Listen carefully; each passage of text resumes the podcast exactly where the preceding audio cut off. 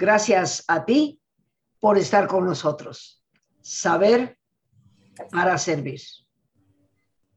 El día de hoy es jueves, jueves de cultura, queridos amigos, como todos los jueves en nuestro programa desde hace ya tantos, tantos años. Y hoy nos acompaña una gran invitada con un tema muy importante, la historia del chocolate, algo tan mexicano, algo tan universal. Nos está acompañando el día de hoy la arquitecta Ana Rita García Lascurain. Tiene un larguísimo currículum, pero hemos extractado lo que nos parece muy relevante. Ella es arquitecto por la Universidad Iberoamericana, tiene una maestría en dirección inmobiliaria por el ITAM y la Universidad Politécnica de Madrid. Es directora de la Fundación Mucho, Asociación Civil, que procura enaltecer la cultura mexicana del cacao, el chocolate y la alimentación. Promueven la investigación y la educación de manifestaciones artísticas, culturales y gastronómicas en torno a este tema. En 2018 fue seleccionada entre las 10 mujeres emprendedoras mexicanas para ser presentada en el Senado de la República. En 2019 fue seleccionada por el Banco Interamericano de Desarrollo como gestora creativa del patrimonio cultural y es miembro del Consejo de las Américas. Y bueno, dirige dentro de la asociación el, el Museo del Chocolate, nada más y nada menos, que ya se antoja visitarlo cuanto antes. Eh, le damos la bienvenida a la arquitecta Ana Rita García Lascurain. Ana Rita, bienvenida al programa, muchísimas gracias por estarnos acompañando. Y bueno, ahora sí que el micrófono es enteramente tuyo para que nos ilustres sobre la historia de esto que es tan mexicano, pero estarás de acuerdo, es a la vez ahora, después de la conquista, tan universal doctora Rosa Argentina. Es para mí un gusto y un honor estar aquí presente en tu programa. Eh, con, gran anticipación estaba yo esperando el momento pues de conversar contigo y con tu público y de poder compartirles esta, esta aventura que ha sido casi una década del Museo del Chocolate Mucho. Eh, eh, este museo se abrió en 2012 y en marzo vamos a celebrar pues nuestros primeros 10 añitos de muchas experiencias, Rosita, eh, muchas experiencias muy gratificantes y como muy bien lo describiste tú, eh, un gran orgullo de México, pero un patrimonio universal ya.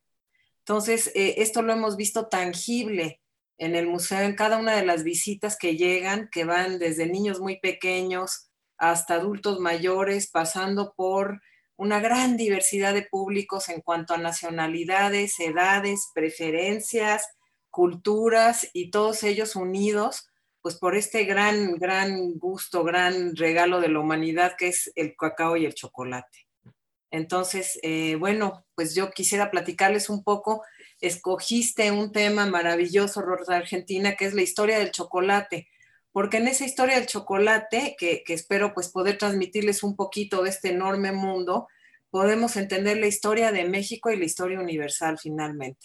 Eh, creo que no nos damos cuenta lo mucho que incide el chocolate en las vidas de cada uno de nosotros, desde que nacemos hasta nuestros últimos respiros, y eso yo creo que pues desde luego es muy patente en los mexicanos, siendo que la cultura surgió de nuestro territorio y desde ahí se fue al mundo, pero también en el resto de los países y naciones, pues es un elemento indispensable ya de, cultura, de cohesión y desde luego un alimento pues brillante, ¿no? Entonces, si me permites unos momentos, Rosita, voy a, pasar por el, este, el trance que ya vivimos todos de compartir la pantalla, ya un poco más expeditos todos después de esta temporada y dime por favor si estamos eh, bien. Estamos perfectas, viendo perfectamente bien tu lámina. Muy bien, muchas gracias. Pues eh, iniciamos entonces, les damos una bienvenida virtual al Mucho Museo del Chocolate de la Ciudad de México y los invitamos también a visitarnos presencialmente. Afortunadamente, eh, después de estos eh, pues, meses tan difíciles que ha pasado la humanidad, seguimos abiertos, estamos abiertos ya plenamente los siete días de la semana y más afortunadamente, Rosita, con mucho público ya otra vez. mucho me refiero en, en, la generosidad y la disposición de la gente, no así en el número de público, ¿no? Hemos entrado en una nueva etapa, como creo que todos lo estamos viviendo, de más medida, de sana distancia, de más mesura en todos los aspectos y pues eso nos brinda un, mucho muy, muy agradable.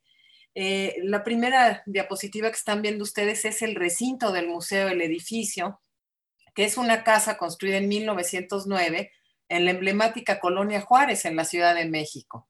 Eh, esta casa, en la esquina de la calle de Milán y de Roma, eh, tuvimos el, pues el privilegio, te podría yo decir como arquitecta, de restaurarla desde 2008 hasta 2011.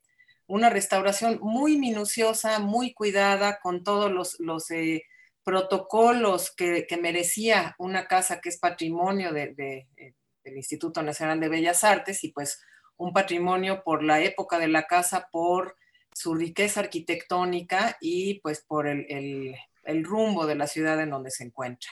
Eh, como puedes ver en este dibujo tan hermoso de Raquel Chávez Lanz, que es una de las artistas que desde el inicio del museo se sumó y ha ido pues eh, engalanando la obra del museo con distintos dibujos. Es un dibujo a lápiz maravilloso que refleja un poco de lo que describí hace unos momentos, que es esta diversidad de público que es eh, lo que es México, ¿no? somos una sociedad compuesta por una gran cantidad de personas de distintos orígenes y culturas. Y, nuevamente, pues eh, lo repito y lo reiteraré a lo largo de, nuestra plática, esa es eh, la estrella del museo y lo que le ha dado todo este movimiento tan maravilloso, nuestra gente y nuestro público. Hago notar también en esta bellísima fachada de esta casa de, cambio de siglo eh, porfiriana, que tiene, como puedes ver, muchas ventanas y ahora por primera vez después de 10 años se mantienen siempre abiertas gracias a la pandemia. Entonces, una de las pocas buenas noticias de este trance que pasamos, que tenemos las copas de los árboles y, pues una ventilación fantástica y una luz que no habíamos descubierto hasta ahora que nos vimos en esa necesidad. Eh, nuevamente aquí la imagen de la fachada con esas características tan clásicas de la época y de la arquitectura porfiriana y unos detalles de cantera bellísimos, unas proporciones hermosas que le dan una majestuosidad al recinto que, aloja el Museo del Chocolate, pero a la vez una sensación doméstica que nos hace a todos eh, tocar pues, los sentimientos más profundos que nos mueve el chocolate de nuestra infancia y pues de nuestra vida. Lo primero que quiero compartir con ustedes, doctora Rosa Argentina, es unos frutos del cacao eh, recién abiertos para aquellos que no tengan el, placer de conocer el cacao en su forma fresca, pues esta es una fruta, para que nadie nos diga que, engorda y que todos esos mitos que hablaremos más adelante.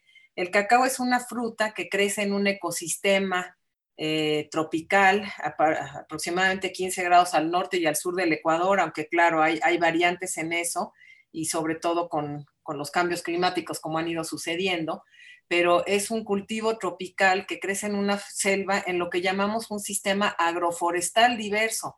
Esto quiere decir que no es un monocultivo como pueden ser otros productos en los cuales ves grandes plantaciones de una sola especie, sino que el cacao vive pues en convivencia y en comunidad con muchísimas otras especies, tanto vegetales como animales, con unos suelos riquísimos en minerales y esto eh, es lo que brinda a este alimento tan, pues, tan único de la humanidad sus características tan especiales. Entonces, aquí, Ana, por favor, interrúmpeme todas las veces que quieras, Rosita. La fruta es para que me alivianes la ignorancia a mí. La, la, fruta del cacao viene siendo como del tamaño de una granada.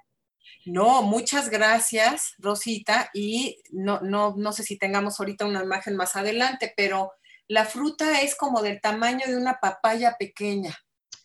Wow. Es una fruta bastante grande, con una cáscara, como pueden ver en la imagen, bastante gruesa. Y en el interior, aquí ya no se ve porque estas eran las mazorcas una vez que se les extrajeron las semillas. semillas. En el interior tienen las semillas de cacao, que es de donde sale todo el chocolate. Entonces, digamos que es un gran vestido para alojar esta maravilla que son las semillas y que a su vez están cubiertas con una pulpa blanca que se le llama mucílago y que es eh, muy deliciosa, dulce, perfumada, no, no, tiene nada que ver con lo que sabemos del chocolate, pero se asemeja un poco como al sabor de la guanábana y esa consistencia como babosita, como húmeda.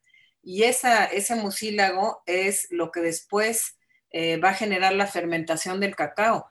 El cacao es otra de esos maravillosos alimentos de la humanidad que pasa con fermentación y que esa fermentación exalta todos los sabores y desarrolla los, los precursores del chocolate. El, color que tiene eh, va de, sería el rojo cuando está menos maduro y el otro es cuando ya está más maduro, el amarillo cafecito. No, muchísimas gracias por la pregunta también, Rosita. Los colores del cacao son diversísimos, así como lo son sus tamaños y sus formas. Em, hay, hay, digamos, grandes ramas o, familias, por decirlo así, eh, aunque botánicamente se errónea la palabra, pero distintas divisiones de tipos de cacao y los colores se manifiestan de acuerdo a esos tipos de cacao. Entonces, por ejemplo, en México tenemos los cacaos muy valiosos eh, llamados criollos y estos son de unos colores como verdes, verde claro, eh, amarillos. Estos que estás viendo tú aquí en la foto, por ejemplo, son cacaos trinitarios. De estos cacaos trinitarios es una mezcla entre los criollos, digamos, mexicanos o mesoamericanos, y los forasteros que crecen en la cuenca del Amazonas. Entonces, esos son los tres grandes grupos y van cambiando en color, en textura, en el número, por ejemplo, de, estrías o cuencas que se le ven en, la cáscara, como lo puedes ver aquí. Entonces, a mí me gusta mucho pensar, Rosita, que el cacao es como el ser humano. Entonces, hay una gran variedad de colores, de formas, de tamaños, de sabores, y estos dependen, pues, finalmente de la genética, luego del entorno, ¿no? De cómo es este sistema agroforestal o esta selva, y luego, desde luego, de la mano del hombre. Entonces, pues, es más o menos una analogía muy bonita que además es muy expresiva cuando empiezas a probar los distintos sabores del chocolate. Ya, ya remontándonos, y ahorita que hablaba yo este, un poco de la historia, bueno, sabemos en México que los primeros en usar el cacao fueron los olmecas. Y esto lo sabemos, además de, tener la certeza de que era la cultura madre de Mesoamérica, lo sabemos por el nombre de cacao, que es un vocablo que viene de, las, eh, lo que queda de las lenguas olmecas. Eh, ellos heredaron esta gran cultura, los mayas, que es finalmente lo que estamos viendo en este hermoso dibujo también de Raquel Chávez Lanz, que es una representación de una pieza muy emblemática en la historia del cacao, que es la vasija de Princeton, que está, como su nombre lo dice, en la Universidad de Princeton en Estados Unidos, otra más de las piezas mexicanas que están fuera, ¿no? Y la importancia de esta vasija es que representa a, un, servicio del chocolate, a una toma del chocolate, en el cual una mujer maya, ataviada preciosamente con sus aretes y, el brazalete y todo, está haciendo la técnica que conocemos como el trasvasado, que es de una jarra a otra de chocolate, estar eh, mezclándolo, aireándolo y espumándolo, que es una de las delicias muy particulares en el chocolate y las bebidas de cacao en México, que creo que no se repite en otras latitudes. Dime, Rosita. Este, era una bebida amarga, porque obviamente no había azúcar. Las azúcar no las trajeron los españoles, ¿no? No, desde luego, y bien lo dices, voy a, bueno, no me voy a adelantar, pero es muy importante, así como la espuma es tan valiosa y era tan valiosa para nosotros desde hace tantos siglos por su sutileza de sabor, esta bebida amarga eh, se tomaba con otro tipo de saborizantes como eran las flores, que lo vamos a mostrar en la siguiente diapositiva, el chile, desde luego, y una serie de mezclas muy sutiles de sabor. Eh, entre las flores, por ejemplo, podemos recordar la vainilla, que es este, pues el tlilxochitl, otro más de los regalos de México al mundo, ¿no? Y, y bueno, pues no se conocía el azúcar, entonces los invito a poner ahorita en su mente, a descartar cuando piensen en chocolate el sabor del azúcar y a pensar en toda esa serie de aromas complejos y de sabores complejos que nos brinda el cacao, combinados con las sutilezas de sabor que conocían bien y dominaban los mayas, sutilezas de sabor además que, tienen mucho más conocimiento además del paladar, porque muchas de estas especies que servían de saborizantes crecían en este sistema agroforestal del cacao. por decir algo, bueno, pues la vainilla sabemos que es una orquídea que trepa por los árboles, o, otras eh, distintos sabores como el achiote, el chile, pues son cultivos que crecen en el mismo sistema agroforestal y que además nos hacen mucho bien a la salud en su combinación con el cacao. Esta otra imagen que tenemos aquí nuevamente de los mayas es una de las historias más bonitas que tenemos de nuestros antepasados, que era una ceremonia como de iniciación muy previa a, pues a la conquista eh, espiritual, digamos, y, a la religión católica, en la cual se les hacía una especie de bautismo a los niños mayas cuando pasaban a la adolescencia. Y bueno, esta es una imagen muy literal, muy inspirada en el bautizo. En realidad la ceremonia se les ungía entre los dedos de las manos y de los pies con esta agua muy pura, eh, perfumada o mezclada con flores de cacao. Y, bueno, pues con, con, este sentido del que el cacao es una flor y de que es pues un elemento vital para el ser humano, ¿no? Otra de las imágenes muy emblemáticas, y esto ya muy posteriormente, eh, como tú sabes, Rosita, pues los mayas le heredan la cultura a los mexicas y a todas las, eh, cuando pensamos en México, pues no podemos pensar únicamente en México mexica, ¿no? Sino pensamos en toda esta diversidad de culturas, de pueblos, de lenguas, de costumbres, entre ellas, pues la mixteca. Entonces, este es el códice de, eh, un códice oaxaqueño, en donde está celebrándose un matrimonio y la novia le ofrece al novio una taza de espumante chocolate. Entonces, este, pues esta idea fantástica de celebrar con chocolate, ¿no? Y de la, el chocolate no nada más como un, este rito de iniciación o como un placer eh, en una ceremonia de, matrimonio. Aquí también, por ejemplo, los mayas le heredan a los mexicas y, pues en todo, todo el, el universo mesoamericano celebrar la, unión y los matrimonios con chocolate. Y así como mencionabas que no había azúcar, Rosita, pues tampoco había alcohol como lo conocemos hoy en día. Sabemos que la destilación pues la trajeron los españoles y el alcohol que se producía en el México prehispánico era sobre todo el pulque, las cosas con fermentación. Entonces el chocolate cobra pues ya de por sí tenía una dimensión metafísica importantísima y de presencia en todos los aspectos de la vida, pues más aún si no tienes el alcohol dominando sobre todos los demás estimulantes, por decirlo así, ¿no? Eh, bueno, una de las piezas del museo, un hermosísimo calendario azteca fabricado todo de chocolate. Y, bueno, también nuevamente para pensar en, estos saborizantes que te mencionaba tú, y si tú me ayudaras a leerlo, Rosita, pues nuestro gran inspiración del conocimiento del México prehispánico, Fray Bernardino de Sagún, en su historia general de las cosas de la Nueva España, hace muchas descripciones de cómo se vende el cacao y de los distintos aspectos del cultivo, el comercio y, el goce del cacao, pero este en especial seleccionado pues para ver la variedad que había en el México prehispánico y nuevamente para poner nuestra mente en la riqueza cultural en donde el cacao pues era el, el rey, ¿no? Entonces pues si nos puedes ayudar, Rosita, a leer. Con gusto, y qué bueno que lo tienes en letra grande, porque si no, no podría. Así que dice, y en acabando de comer, luego se sacaban muchas maneras de cacao, hecho muy delicadamente, como son cacao hecho de mazorcas tiernas, y es muy sabroso al beber, cacao hecho con miel de abejas, otro hecho con beinacastli, otro hecho con Xochitl tierno, otro colorado o con vainilla, otro bermejo, otro naranjado, otro negro y otro blanco. Vaya variedad. Vaya variedad. Imagínate tú que pudiéramos ahorita gozar y de hecho podemos gozar de muchas bebidas de cacao en muchas regiones de nuestro país todavía activas y en total uso. Entonces, pero nos gusta mucho esta cita, regresando a ella, y ahí tenemos una hermosísima imagen de Moctezuma, el emperador, quien a su vez gozaba, se dice, de hasta 20 tazas de cacao al día.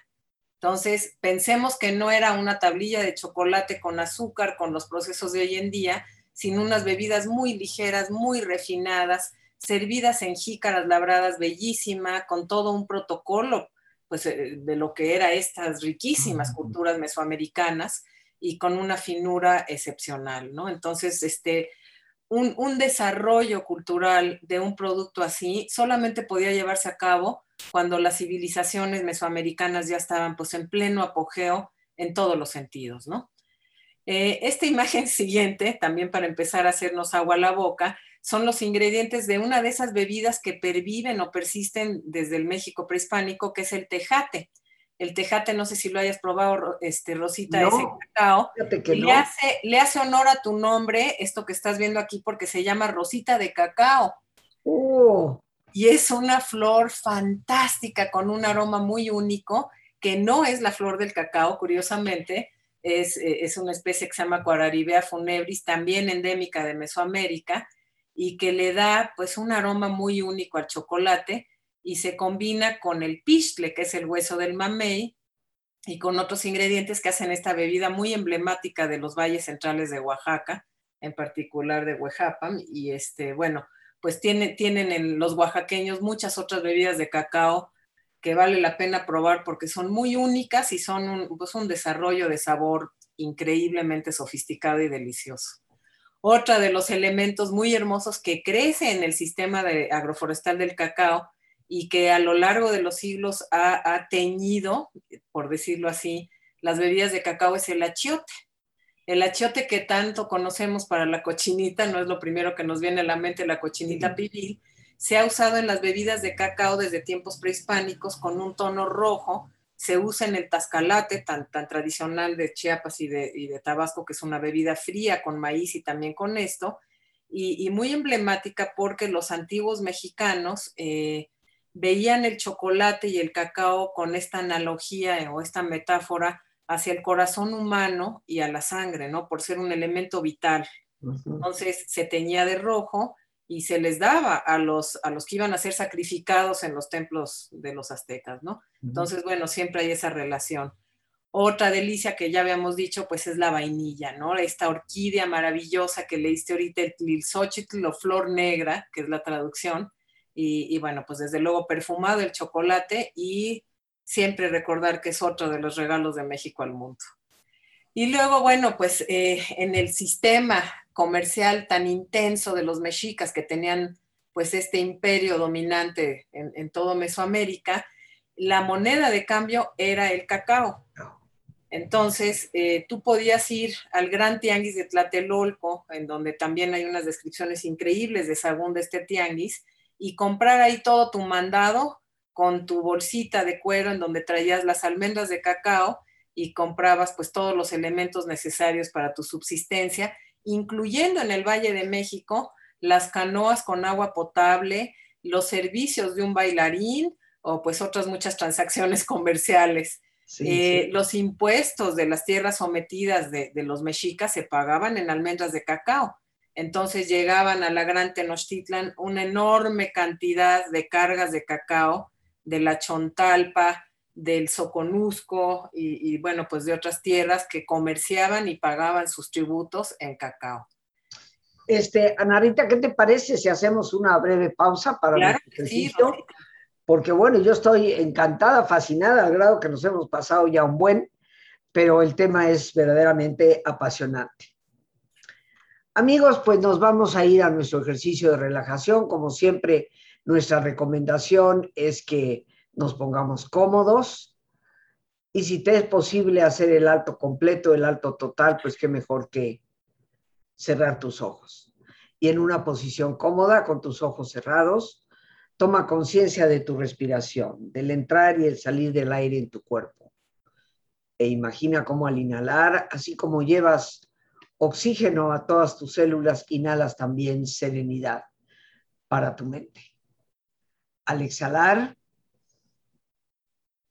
así como tu cuerpo se libera de toxinas, imagina cómo en ese aire que sale también te liberas de todas las presiones y todas las tensiones. Respira profundamente. Y relaja tu cuero cabelludo. todos los músculos que cubren tu cabeza.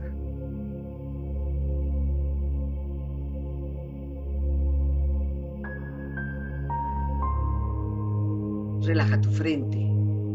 Siente la piel, la vibración de la piel que cubre tu frente.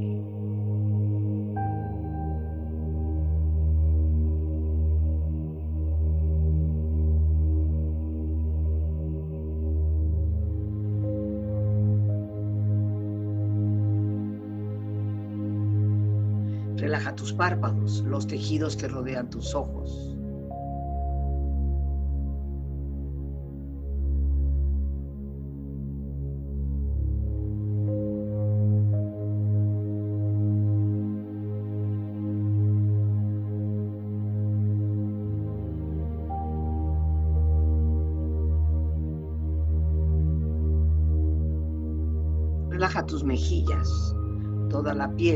Los músculos que cubren tu cara.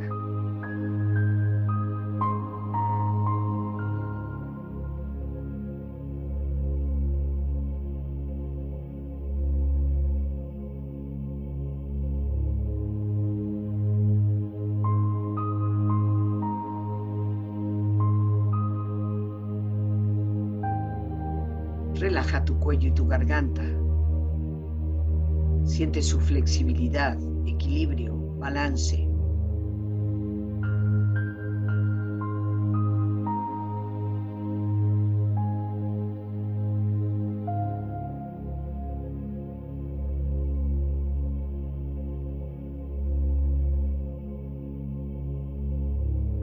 Relaja tus hombros, brazos y manos, así como tu espalda. Siente una agradable sensación que relaja todos los músculos en estas partes de tu cuerpo.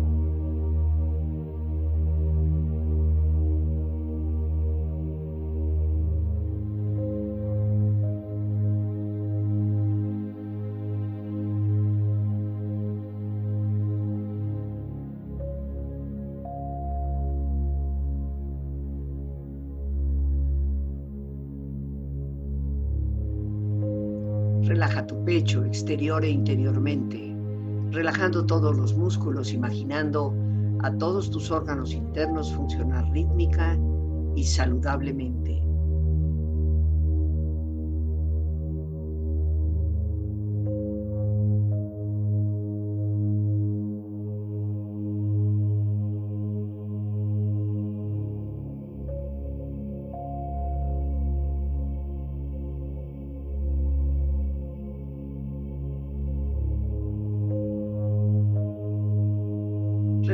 Abdomen, exterior e interiormente, relajando todos los músculos, imaginando a todos tus órganos internos funcionar rítmica y saludablemente.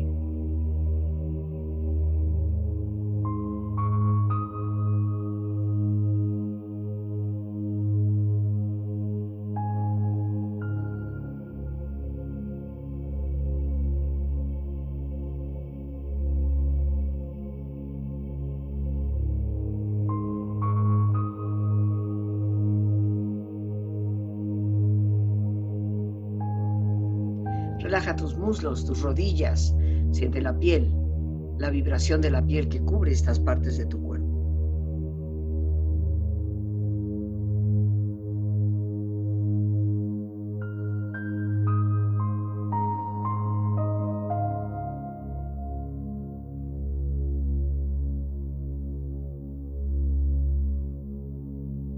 Relaja tus pantorrillas y tus pies.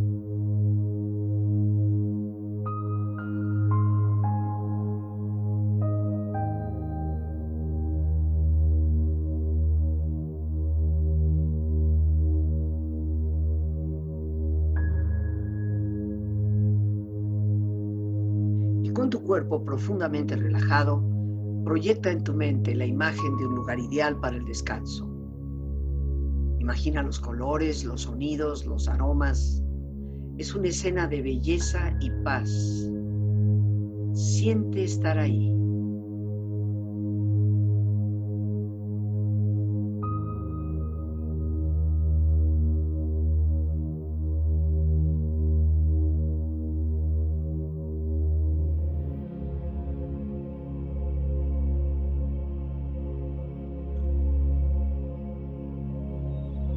Con tu cuerpo relajado y tu mente serena, reflexiona.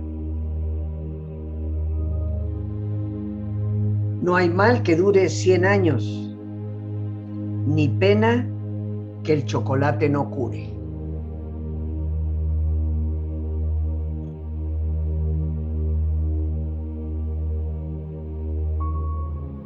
No creas que el chocolate es un sustituto del amor. El amor es el sustituto del chocolate.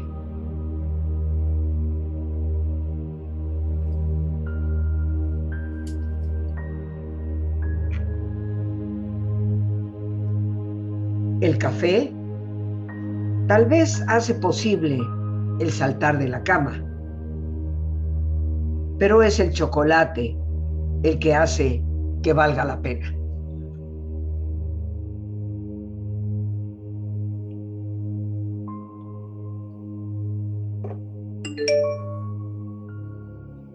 Respira profundamente. Relájate bien. Y con esta experiencia empieza lentamente a estirarte, brazos, manos, piernas y pies, moviendo tu cuello, bostezando si lo deseas, haciendo que tu cuerpo retome su nivel de actividad habitual hasta muy lentamente abrir tus ojos. Ojos abiertos, bien despierto, muy a gusto, bien descansado y en perfecto estado de salud, sintiéndote mucho mejor que antes. Bien descansados, queridos amigos, regresamos con nuestra invitada, la arquitecta Ana Rita García Lascurain, que hoy nos está hablando sobre el chocolate, la historia de, de esta semilla maravillosa, que pues dicho sea de paso, su nombre en náhuatl es chocolatl, y de ahí la palabra náhuatl se internacionalizó, porque en todos los idiomas del mundo se dice chocolate chocolate, chocolate, pero todo es chocolate y viene de aquí, de nuestra tierra, de México. Ana Rita, estamos de vuelta contigo y mira, el tiempo se nos va en abrir y cerrar de ojos. No quisiera, yo esto casi pienso que amerita otro programa, porque apenas nos estás hablando de lo prehispánico y no de lo que viene a consecuencia de la conquista, pero por, por motivos de tiempo, antes de que se nos vaya, eh, darnos todos los datos del museo, porque me imagino que ahí podremos vivenciar esta historia, conocerla muy de cerca. Y no sé si por ahí tienen alguna bebida de chocolate que podamos probar. Claro que sí, muchas gracias, Rosita. Eh, el museo, como les mencionaba, está en la calle de Milán, esquina con Roma, en la colonia Juárez. Ya caminar por la colonia Juárez y visitarla merece, merece el viaje. Y, bueno, entrar a la casa, ustedes están viendo detrás de mí una imagen del patio del museo con un mural de, de Raimundo Sesma, que es un artista mexicano. Y claro que invitadísimos a conocer la historia del chocolate, pero también a formar parte de ella. Eh, la gente que nos visita en el museo comparte sus historias y yo te puedo decir, Rosita, que el acervo del museo se ha ido construyendo y formando y aumentando gracias al conocimiento de muchas personas, al talento creativo de más personas aún, eh, a la generosidad de tantas, que no cabe caben mencionarlas, y, bueno, a la presencia física de todos nosotros que somos amantes del chocolate y del cacao y de México. Entonces, cordialmente invitados a seguir construyendo esta historia mexicana del chocolate. Estamos abiertos los siete días de la semana, de 11 de la mañana a 5 de la tarde eh, tenemos talleres de chocolate que van este, desde hincarse en un petate y molerlo en un metate, que es una experiencia uh. fantástica, todos invitados a hacerlo. Y, desde luego a probar las bebidas de cacao y de chocolate y, pues toda esta diversidad de sabores que nos brinda México, ¿no? Los mexicanos tenemos un gran paladar para ello y pues los esperamos.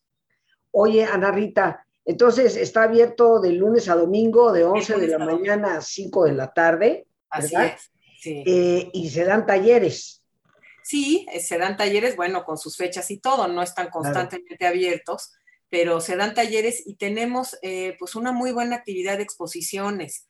Ahorita, por ejemplo, tenemos una colaborativa con productores de cacao y artesanos de toda la República que se llama La Mesa del Cacao, entonces ahí encontrarán objetos muy emblemáticos del, mundo del cacao eh, muy pronto tendremos una, te damos el avance, eh, que es eh, la, tercera edición de la Polifonía Mexicana del Cacao, que es unos poemas bellísimos que escribió Netzahualcóyotl, el rey poeta de Texcoco. Se tradujeron en su momento al español, te estoy hablando del siglo XVI, y ahora nosotros con la generosidad de hablantes de lenguas indígenas de toda la República los hemos traducido en distintas lenguas. Entonces, el espíritu es pues este canto de, de optimismo y de gusto en torno al cacao y al chocolate. Y luego, pues la delicia, ¿no? Tenemos cosas de olfato, de tacto, conoces la almendra del cacao y pues es una experiencia muy bonita para todas las edades, todos los públicos.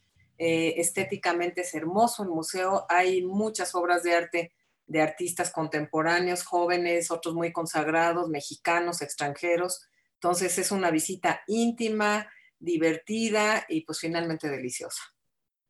Claro que sí, de lunes a domingo, queridos amigos, de 11 de la mañana a 5 de la tarde. Está abierto el Museo del Chocolate en las calles de Milán, esquina con Roma. Así es. ¿Verdad? En la colonia eh, Juárez. Eh, y bueno, pues es un lugar muy céntrico, por, en algún sentido, y pues fácil de, fácil de acceso. Ojalá visitemos el Museo del, del Chocolate muy prontamente. Este, mi querida Narrita, algo más que quisieras decirnos, porque creo que el tema, y yo te quiero conminar a que regreses, porque nos, estás dando la historia desde la fruta, desde las regiones donde es originario el chocolate, la semilla, las tradiciones mayas, cómo pasa a través de la Mixteca Zapoteca al, corazón del mundo náhuatl y cómo se empieza a utilizar como una moneda de cambio. O sea, era eh, y se pagaba impuestos. Fíjate que eso sería una estupenda sugerencia para el señor López de que, de que nos dejara pagar impuestos con cacao, ya que es amante del mundo prehispánico, pues también algunas de esas cosas podríamos retomarlas, ¿no?